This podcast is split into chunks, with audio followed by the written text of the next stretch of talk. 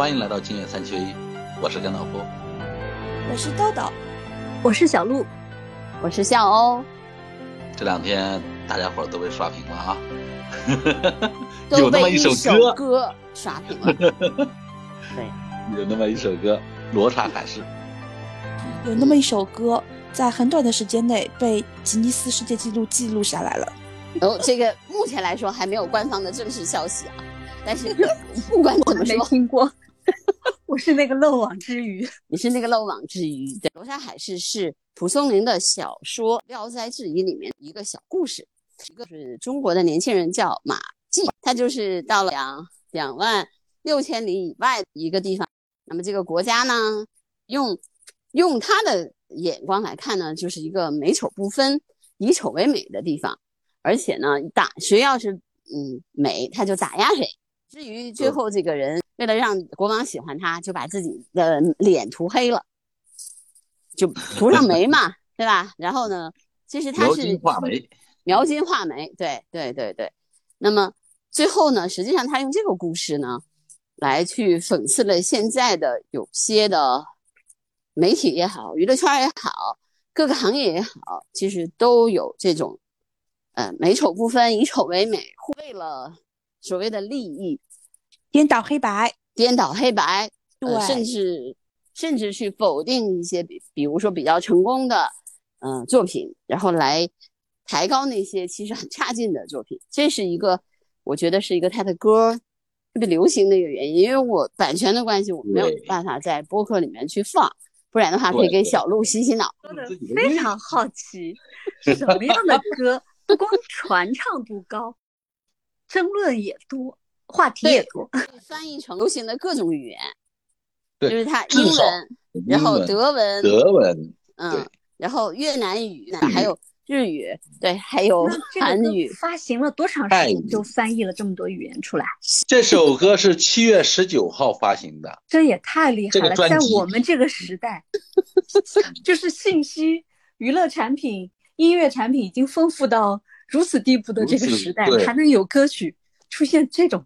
简直就是现象级啊！这个专辑就是七月十九号上线的，叫《山歌聊斋》。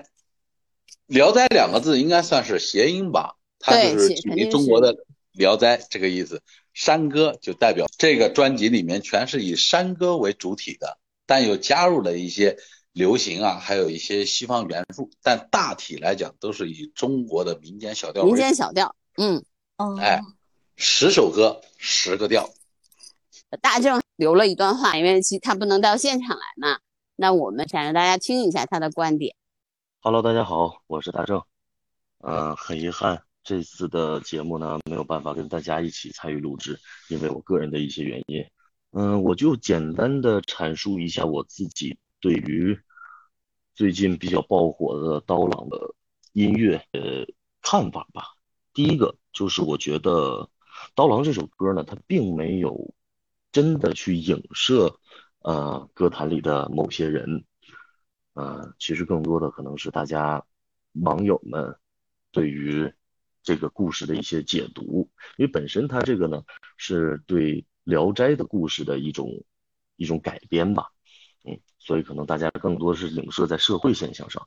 但是刀郎最后这首歌《罗刹海市》的最后一句词，大家认真听一下，我觉得是刀郎先生想。真正自己想表达的内心的一个真实的感受。第二个呢，这张专辑它其实做了很多的改变。嗯，就是以我一个学习音乐的人来说，这首歌里的节奏变化非常丰富，尤其是《罗刹海市》，他用了很多的，比如说，呃，八七的，呃，四五的，八九的，呃，各种节奏的变化。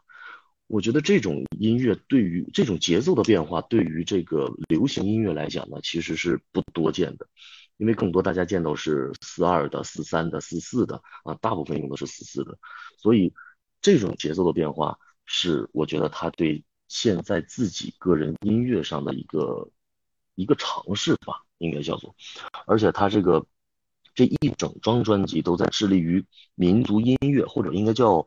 呃，民间的山歌小调和流行音乐的一种结合，呃，简单的说就是，我觉得他想做一个现代化的民歌。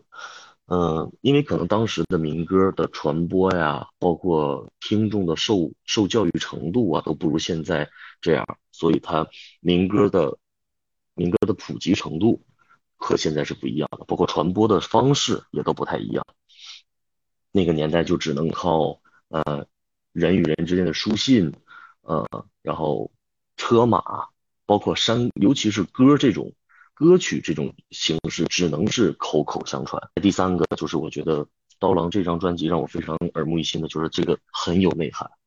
它每一个乐曲，它的里边的都是用不同的地方小调。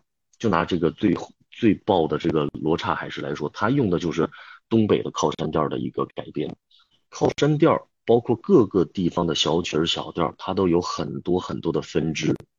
包括东北二人转里边也有很多啊，有秧歌调、靠山调、影调等等等等，而且这每一个小调里边还有各种各样的曲牌，多到数不胜数。他能把这些小调，然后和自己的流行音乐作为一个结合，所以我觉得，嗯，刀郎这段时间他真的是在蛰伏，就是一直在致力于做自己的音乐，所以我觉得这个是很不容易的一件事情。嗯，他有用了河北的梆子，有广西的山歌调，然后还有花腰。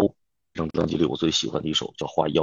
专辑上写的是十调，但是他应该用的是天津的十调，十调小曲儿。所以这首歌的整体的风格是江南的十调小曲儿。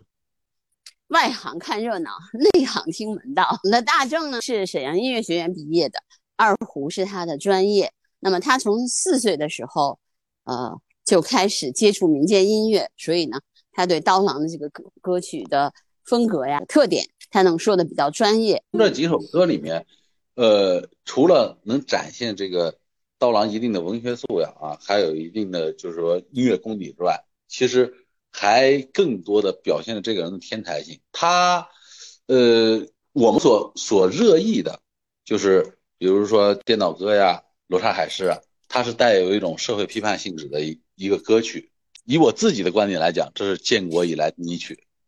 但是，如果光说这样批判没有曲调的话，也不对。它那里面还有一首叫《花妖》的歌，其实算是一首温情歌，也不是简简单单的说是弹琴或者是说爱。他那首歌就是把这种家庭的这种感情，还有对。恋人的这种相思刻入到骨子里面，觉得他经过了是将近二十年的这个历练啊，或者叫磨砺，因为他二零一零年的时候其实就宣布退出乐坛了嘛，呃，因为有人打压他，有人说他乡野呀，上不上台面啊，不高雅呀。对，我记得记得有一句话就是说的到了啊，比销量，那那我承认，我们都比不过他。我觉得啊，就是别的国家不知道，在我们中国最大的特色是人多，你一定不能去否否定很多人都喜欢的东西，对，或者说你不能用你的你你所站的那个位置评判你不喜欢的东西，对，不能用你的。如果你站的位置比他高，对吧？嗯，比如说这次我可能做了评委，那么我可能就有话语权了，我就是去否定那些不被我喜欢。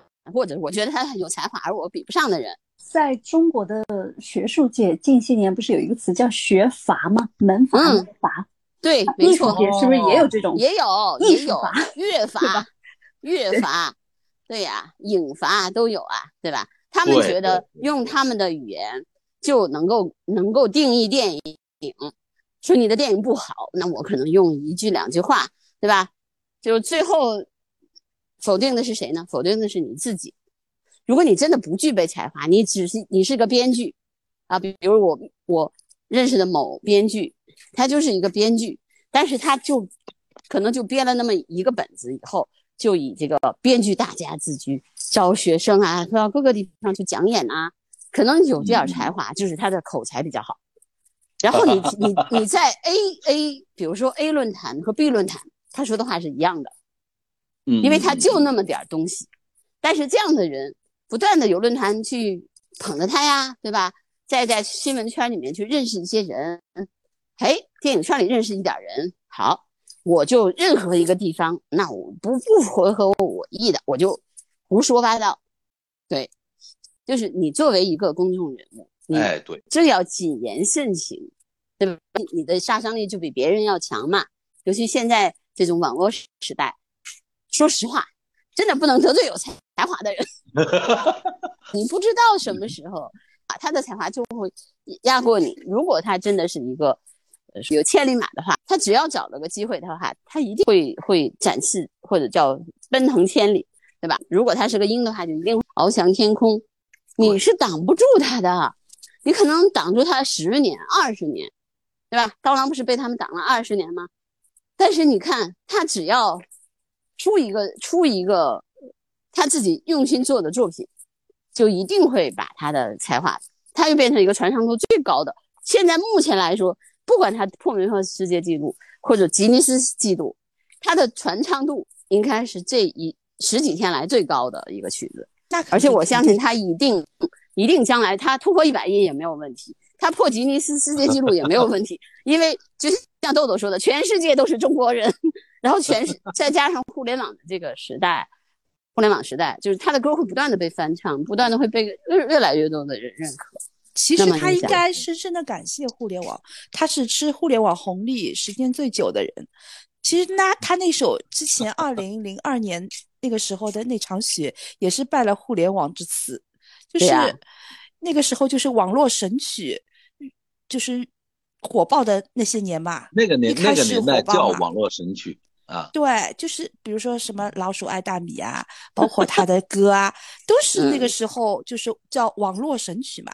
那一批就是为什么他们就是玩音乐的看不上他嘛，就是有权有势的人都看不上他嘛，北京音乐圈都看不上他，就是因为他是网络神曲起家的嘛，嗯，对吧？说他专业度不够，然后怎么样怎么样，但是过了二十年，又是因为网络，他又爆火，这次就火到。全世界了，我觉得现在的音乐只要有传唱度，它一定会会特别流行的，对吧？就像韩国的那个大叔唱的那个歌，对吧？欧巴江南 style，对吧？江南 骑马舞，江 南江南，对吧？你们说这么久，其实我我在一边听一边也在思考，呃，通过这个事儿，其实我们又反过来看刀郎，刀郎他现在他这个曲火了之后，也没有发言啊，或者是在网络上发生什么的。我觉得他现在是进入到了一个呃自我创作的阶段，就一直在自我的呃学习、自我的追赶、自我的探索。他其实对对对对，care。对，我觉得这个其实也是一种好的态度。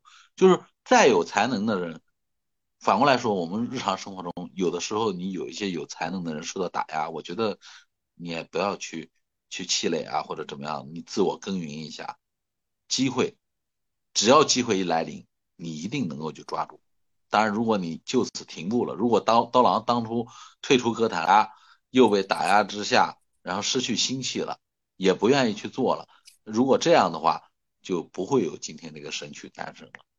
但是我告诉你，其实有很多的时候，有的人真的一辈子都翻不过来身，就是因为这些。所谓的学法，所谓的语呃语法，对吧？所谓的音电影法，对吧？这些阀门，这个这些人，对吧？称霸，就是有很多人翻不过来身嘛，那么？刀郎是属于真的，你压不住他，他翻过来了。那你知道他们压了 多少人？对，有多少人最后因因此因为他们的这种不公平的待遇，就就偃旗息鼓了。对吧？所有所有那些喜欢这首歌的人，肯定是都大家都有产生共鸣，都是被这种打压过的。但是大多数就淹没了，对吧？或者说，我们可能多多少少在现实生活中都会遇到过类似的类似的事情。对对对对对对对对对对。小鹿，你只要今天晚上听了以后，你明天还想听，它会在你脑里形成循环。好的，嗯，挺有魔力的，挺有魔性的。哎，我跟你们讲，我一开始听到这首歌的时候，我在朋友圈看到人家发在朋友圈的时候，然后我就去点进去听了嘛。我听完第一遍就觉得这啥玩意儿？对，乌里麻里乌里麻里的什么东西啊？嗯，就是第一天我听完这首歌，我就放在那里，然后第二天它又出现了，你知道吗？它又出现了，然后随之而来的是它的解说，然后我就去看那个解说，那些解完解说你再听，对，就是越看越有意思。哎，我觉得这首歌好像挺有意思，然后再把它翻出来，然后再听听。你们听过真正的小调啊，或者是山歌之类的吗？就非常原生态的，就没有经过艺术家加工的。听过。你知道，就是如果你要是去土家族啊、佤族那些地方啊，你去听他们呃洗衣服的时候唱的歌，种田的时候唱的歌，放牛的时候唱的歌，呃，你真的会觉得这个这个就是人唱歌是本能。我觉得除除了汉族以外啊，因为我们的文化浸透可能太厉害了，我就我觉得就是其他民族的那些人，唱歌是本能。佤族人真的喝了酒以后，那个歌就开始在在嘴里就唱起来了。我跟佤族的那些朋友们一起喝酒的时候，他们就是把这个歌就就随口就唱出来了，特别好听。我可能是个假的汉族人，我就特别喜欢唱歌。嗯。即使是我们汉族，大多数不太擅长唱来表达情绪的，嗯，这样的人群啊，就是像我小时候在我们那个山村，我觉得我们那个地方没有这种艺术气息的。但是到春节的时候，我们有一个传统的叫汉传的一个节目，就听到他们唱各种各样有意思的故事。啊，我就说我们这里还有这样的人，还有这么会唱的人，就也没有觉得说他是好听还是难听，就是想听就跟着他们走。跟着他们学，就他们是呃走家串户，对，早些年那个春节的时候，从呃春节过后一直到整个正月都是这家到那家走乡串户的唱，然后我们唱的时候还要给他钱的，对，我们就是就跟着他，他唱到哪家我们就跟到哪家，我就觉得我现在回想起来，我觉得那样的就是原生态的。不不管是不是称之为艺术哈，这种原生态的表达方式就觉得特别有生命力。就是其他民族啊，我我去过的，比如说蒙古族，也是，你看他们平时啊，就就是很拘谨的，因为他们还是有一有一些害羞。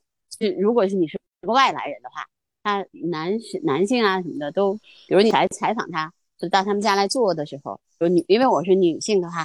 基本上都是那个女主人来跟我说话，男的是不说话的。但是只要蒙古包，呃，那个酒桌一上的时候，过酒过三巡，菜过五味，然后你就发现他们真的是能歌善舞。那个蒙古包里面就会有那个跳舞的人啊，唱歌的人呐，还有弹乐器的人呐，非常自然的就形成了一个乐队。我因为我去过的这些山村都比较多，就拍纪录片的时候，我去过怒族。那怒族，你想，它是一个特别少的民族，人可能是中国人数最少的民族，他们的那个所有的歌，他们的民族的这个歌曲，都是唱出来的。他们没有口口相传，对吧？对他们没有语言，叫达比亚，他们的那个乐就是那个乐曲叫达比亚。嗯，那个达比亚就是把怒族从从古代到现在的故事全都能唱出来。所以你知道，就就是我为什么说刀郎比较厉害，就是人类的这个天性里面，或者我们的基因里面本身就有跟音乐相合的地方。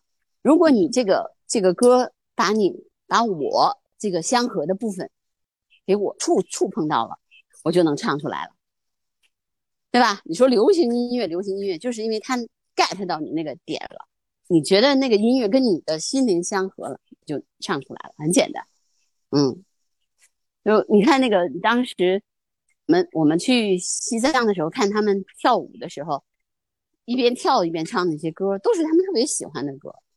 对，草原上升起不落的太阳，那是一定是觉得他那个草原上就是升起来那个美丽的太阳。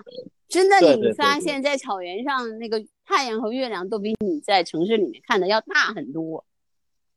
所以你就会觉得那是是月亮吗？真的，那银盘那么大的一个月亮，对吧？你会觉得那是月亮吗？有的月月亮真的有大车的汽车轱辘那么大，只有在草原上你能看得到。人对，你说人的原始崇拜是什么？是自然吧，对吧？我们对自然的崇拜，那么我们崇拜了以后，我们总是要表达的，歌就是我们的表达方式，曲就是人们的这种传唱，就是一开始的，我觉得就是没有历史的时候，只有传唱，那么这个传唱就特别流行，对吧？我们汉族人一开始的商商代、夏代的时候，那个时候也是祭祀的时候就要唱歌的，对吧？那些舞蹈。但是因为没，但是在文字没有形成之前，我们就已经会唱了。那么，这就是人类的本能。所以我觉得刀郎这个这个说他十种小调，你想他如果说他在新疆地区那么深入的去了解这个地方，每走到每一个村寨，对吧？一边打工一边的学创作的话，他能吸取多少这种民间的音乐的素材啊？或者从多少民间艺人？这些民间艺人都不是特别流行的，可能就是这个村子大家都知道他会唱歌，不出了这个村子就没人知道他了。对对对，所以我觉得还是这样的，就是如果你是一个真正对一件事情特别热爱的人，就要沉下心来花时间去爱，他总有一天回报你的。东西，嗯，我我不知道是我的错觉还是怎么回事我我年轻时候二十出头的时候。喜欢听流行，但是最近几年我越来越听各种小调啊，还有中国这个古典的一些，比如说呃越剧啊、昆曲儿啊、京剧啊，越来越听，觉得越有意思。对呀，你你跟我十八九的时候还挺挺觉得挺烦的，挺老土的。是啊，对啊，你看那个它那里面也融合了很多的中国的这些传统的元素。但是它又它又特别适合传唱，特别适合唱，这个很重要。如果说我就觉得，如果说一个一首歌曲它只有民族性，没有世界性，或者它只有世界性没有民族性，它都没有办法去传唱的。就是它一定是既能够有故事、有情节，然后呢又能传唱，又是易那个曲调又易简单。不要以为说是编曲特别复杂的乐乐曲一定能够流行。越简单，越能直抒胸臆。那我们今天的播客就到这儿吧。好，拜拜，我下周见。我们下周见。